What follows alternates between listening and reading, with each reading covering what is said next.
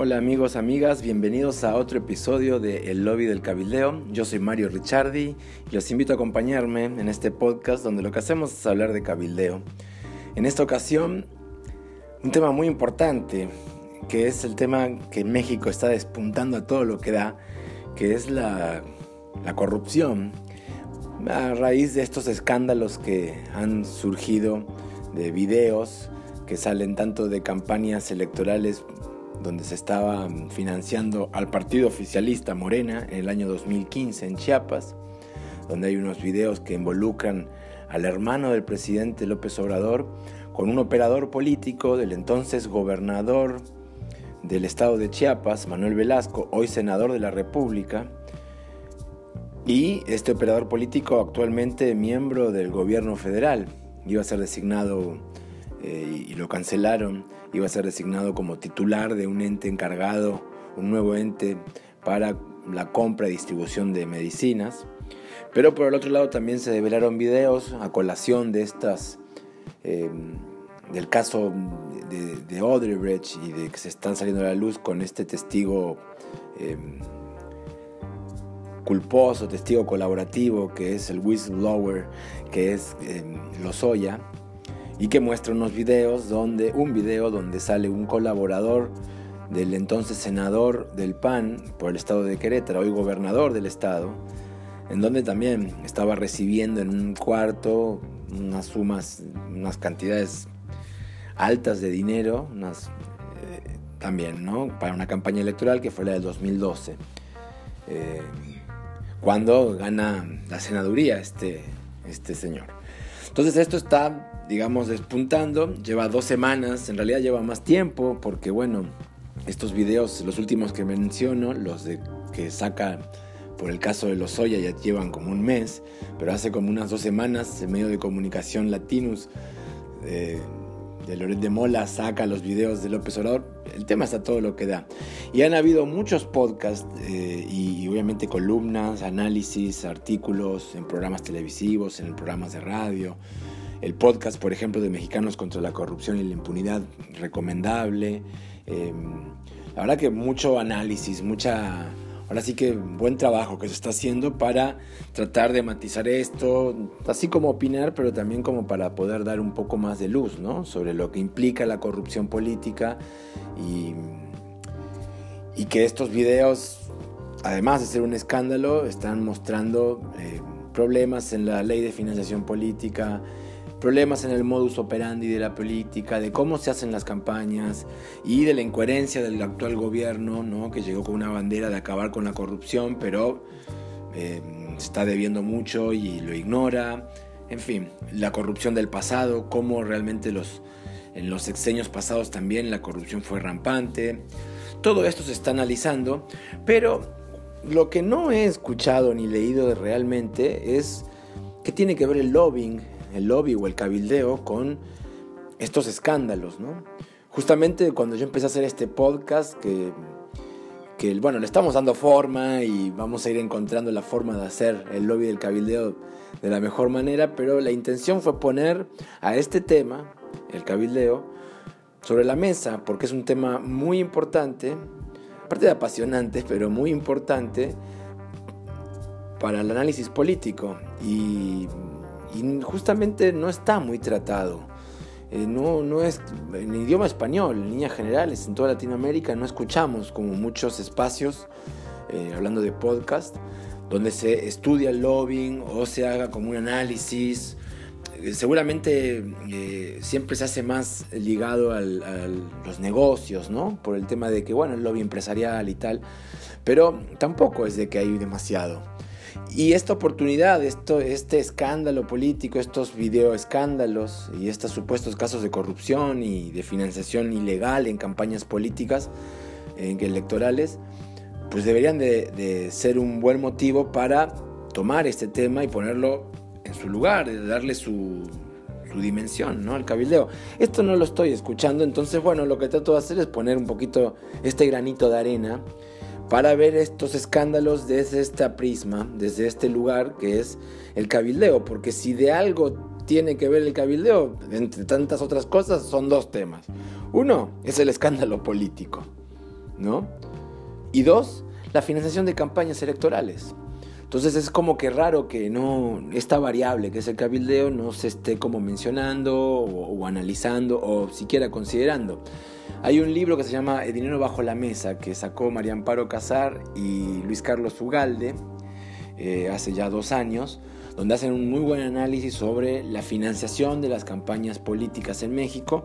Le dedican un espacio al, al asunto del cabildeo, pero medio enclenque, medio inconcluso en este aspecto.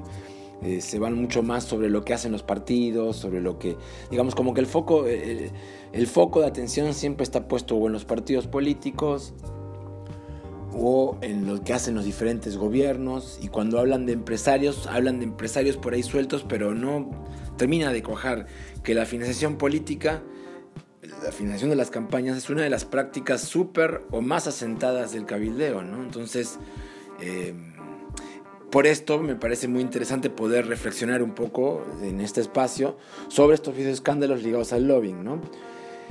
Eh, digamos que hay dos, digamos que la financiación, eh, el dinero y la política, si de algo también se trata el lobbying es el dinero y la política, ¿no?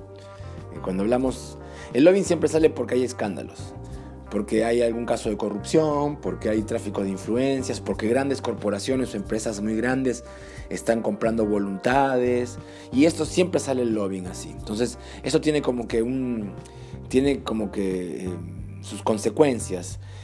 Y es que el lobbying no gana legitimidad siendo una práctica tan importante para aceitar el mecanismo, digamos, eh, del funcionamiento del mecanismo político, ¿no? del sistema político, para generar mejores políticas, mejores legislaciones, para ampliar eh, la pluralidad que hay ¿no? en las puertas de acceso, generar más, etc.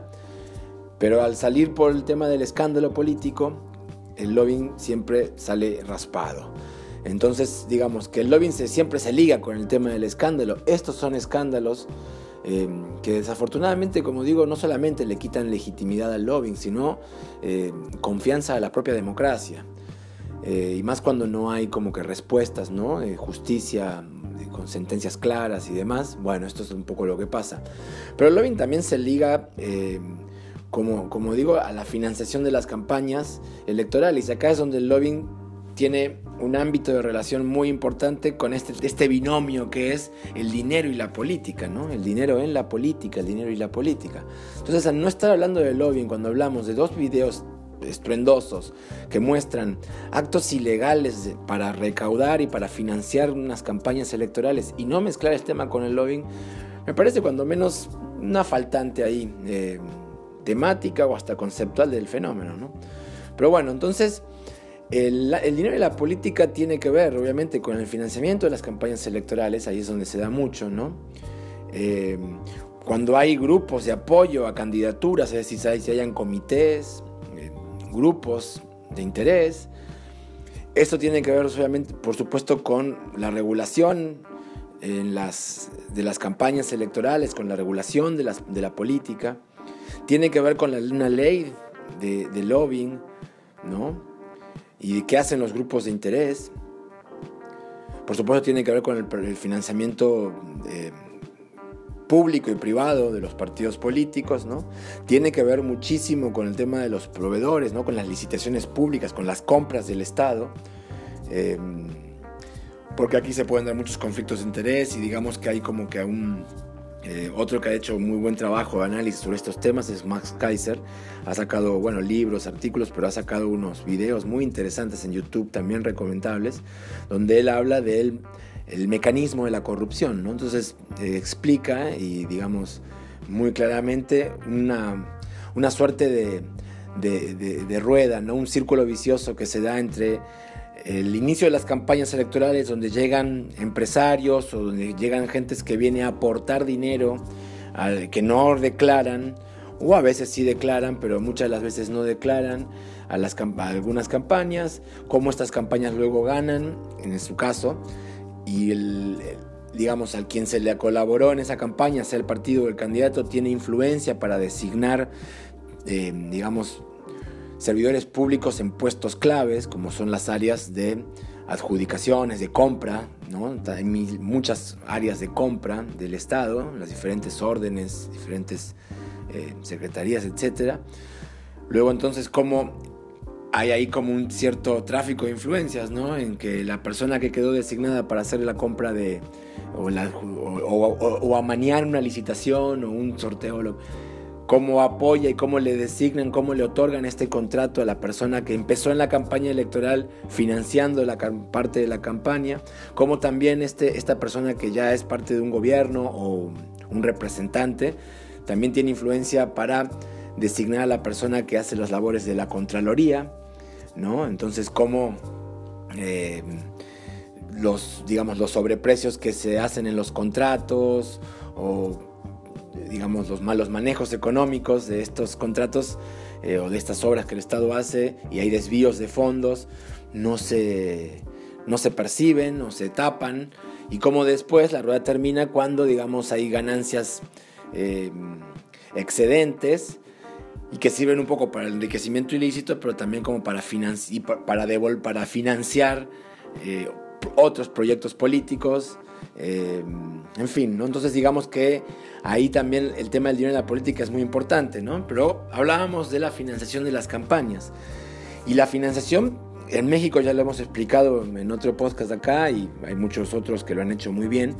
Eh, en México en los años 90 se determinó que haya un sistema mixto con la reforma en el año 93, 94, en el año 96, la madre de todas las reformas electorales, en la época de Waldenberg, en el IFE de Waldenberg, el mítico, queda un esquema de financiación mixta en donde el Estado da unas prerrogativas eh, permanentes a los partidos políticos y eh, excedentes, digamos, especiales para épocas de campañas electorales.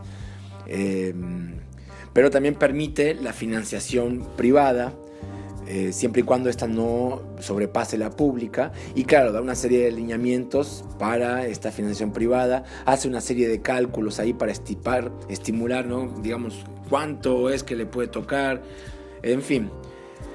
Eh, hay financiación privada, por supuesto que está la obligación para aquellos que son contribuyentes estas, o que aportan dinero para estas campañas de declarar. Eh, tienen que ser empresas o tienen que ser, digamos, pueden ser individuos, ¿no? Pero todos tienen que estar en, cuentas claras con el fisco. Eh, y los partidos políticos tienen que declarar de quién y cuánto eh, recibieron dinero y cómo lo gastaron ¿no? ante el Instituto Nacional Electoral. Es un poco como que el esquema, pero eh, digamos que la financiación, esta, esta, financiación privada muchas veces es escondida o es maquillada porque los montos reales que se reciben, si se, en muchas ocasiones sí se declaran tal cual, en otras ocasiones no, y se maquillan eh, los, los, montos para que pueda caber dentro del máximo que tienen establecido por ley, ¿no? Entonces, también se puede apreciar, y es sabido por muchas investigaciones eh, periodísticas, pero como estos videos de estos escándalos los están enseñando, hay dinero no declarado de fuentes, digamos, de, que provienen de, lugares tampoco conocidos que, se, que financian campañas electorales. Digamos que este es el modus operandi de la política y de la financiación de las campañas, ¿no? Em, y este modus operandi es el que pone un poco en jaque todo el sistema porque lo vacía de legitimidad, ¿no? Y aparte puede también em, traer otras consecuencias como la, digamos, financiación ilegal también por parte de grupos criminales, ¿no? Como cárteles del narco o demás. Entonces digamos que hay ahí como un asunto, ¿no? Em, pero también este desvío, este, este, esta financiación ilegal de campañas, por ejemplo, el video de lo de López Obrador está claro, con este operador del gobierno, entonces gobierno de Chiapas. Pues ahí se estima claramente que por eso viene una persona de un gobierno, de un gobierno estatal, están desviando fondos públicos. Y esto es una, práctica súper conocida y es de la que más se estudia. Por ejemplo, en el libro de, Casar y Ugalde, de Dinero bajo la mesa, es mucho lo que se, digamos, analiza y lo que se trabaja sobre cómo eh, los desvíos de fondos públicos están a la orden del día, ¿no? Y hacen mucho de las campañas electorales, ¿no? Por eso los, los, los mandatarios tienen una mano muy fuerte en designaciones de de candidaturas o rumbos de campañas porque de alguna forma están financiando las propias campañas, ¿no? De las arcas de los estados que ellos administran. o de, las, de los entes o de los organismos o de las secretarías. Em, entonces esto, tampoco es registrado, por supuesto, ¿no? Pero del lado de los privados, y ahí es donde se liga mucho con el tema del cabildeo, es que las, por supuesto que los grupos de interés, las organizaciones, eh, digamos que, eh, que cabildean, ¿no? Em, lo utilizan como para llegar a algún, digamos, para obtener cierto acceso a los posibles próximos tomadores de decisiones y tener como que una una suerte de transacción, ¿no? En el sentido de decir, aportan dinero para eh, financiar esas campañas, para lograr los esfuerzos, para diferentes temas que las campañas ocupan, em, y lograr un acceso para después poder o conseguir cierta preferencia en alguna, algún interés particular que este, estos grupos están, eh, que estos grupos tienen, ¿no? Entonces, esto es una práctica que en, en, principio no es ilegal, ¿no? Es una práctica de cabildeo aceptada. Eh, el tema es cuando son financiaciones que escapan a lo legal, a, las normas éticas o a los propios eh, topes de financiación, ¿no? ¿Qué es lo que hacen normalmente los grupos de interés? Pues hacen un patrocinio de las campañas, lo que se conoce como sponsoring, ¿no? O hacen una recolección, digamos, de donaciones, lo que se conoce como fundraising, ¿no? Entonces esto de los fundraising es como que los, grupos de interés o, tienen departamentos propios que se dedican a hacer estas cosas o las firmas de cabildeo también tienen sus propios departamentos dedicados a las técnicas y a los eventos de, fundraising o subcontratan o hacen alianzas con, con, empresas que se dedican íntegramente al fundraising, ¿no? Digamos que esto, esto tiene que ver con recaudar fondos, ¿no? Entonces hay eventos que se hacen, eventos como no sé, las comidas, eh, sorteos, eh, una cantidad de, eventos que se hacen, ¿no? Pero también, por ejemplo, es muy conocido, se forman comités, ¿no? Para, digamos, de gente de confianza y redes, digamos, donde la gente hacen como una suerte de, cooperación, ¿no? Eh, escalonada. hacia adentro de las empresas también muchas veces piden colaboración. entonces hay como que una serie de prácticas que se hacen, que esto es parte del cabildeo y esto es parte de la financiación privada de las campañas.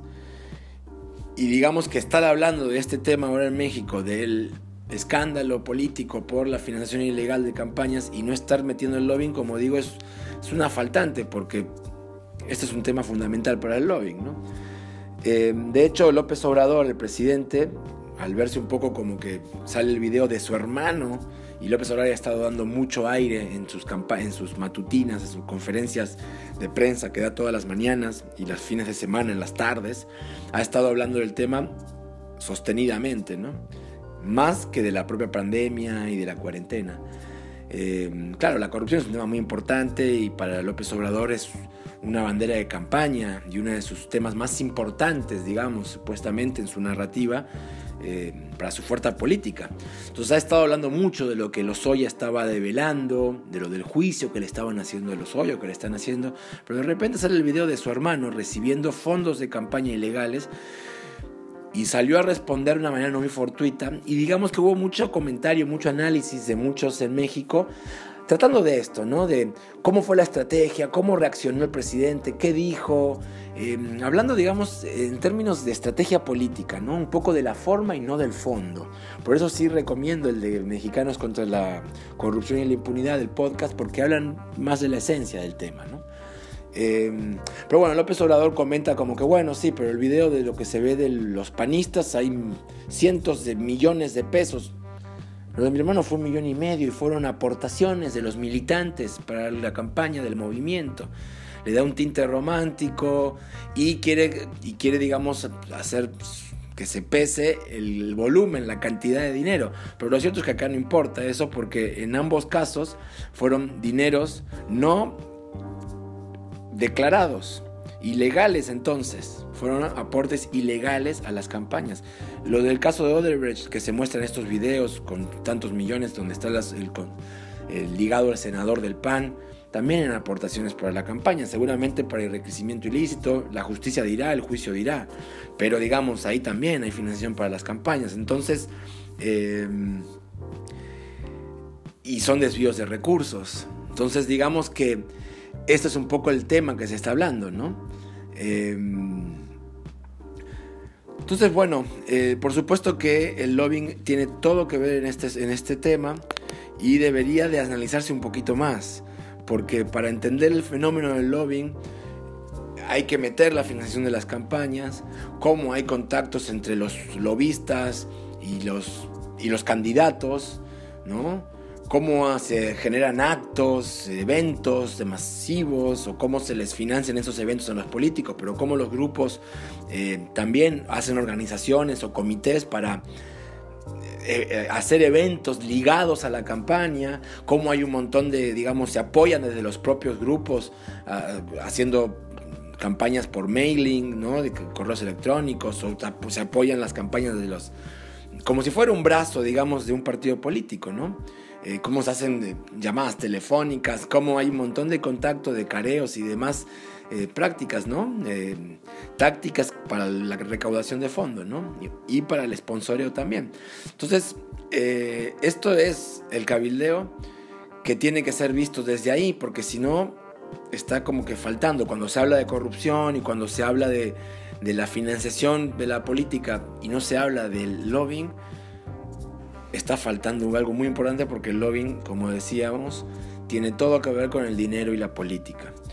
Em, así que bueno, esta reflexión un poco va por ahí. Este, este podcast yo lo hago justamente para, para hablar de lobbying y me di cuenta, creo que todo el mundo que está siguiendo este debate, que la palabra cabildeo o grupos de interés está pasando de lado, cuando entonces es un error y lo queríamos señalar.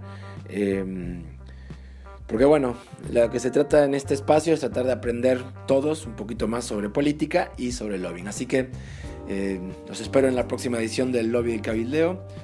Eh, arroba Mario Ricciardi en Twitter para que puedan ahí también trolear. y nada, sean felices y cuídense mucho. Bye.